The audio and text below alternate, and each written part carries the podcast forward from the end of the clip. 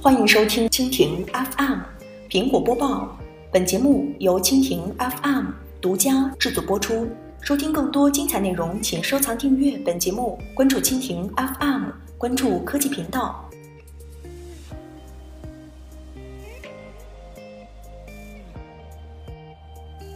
苹果市值再创新高，离万亿美元又进一步。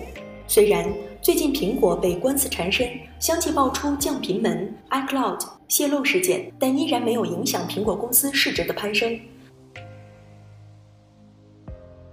在本周一美股市场，苹果盘中股价一度冲上一百八十二点三九美元点位，再创历史新高。而苹果这一股价对应的市值则超过九千二百五十亿美元。在收盘时，苹果公司股份有所下跌，但苹果公司仍然是美国最大的上市公司，其市值高出第二位谷歌母公司一千亿美元，比第三大公司亚马逊高出逾一千五百亿美元。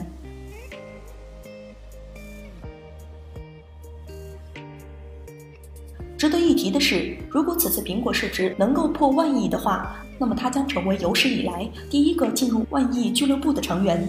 库克也将随乔布斯一同被载入苹果史册。虽然市值亮眼，但不少网友依然表示看衰，称现在的苹果创新不足，不过是吃老本罢了。苹果公司开始走下坡路了。以上就是今天的苹果播报，更多精彩内容尽在蜻蜓 F。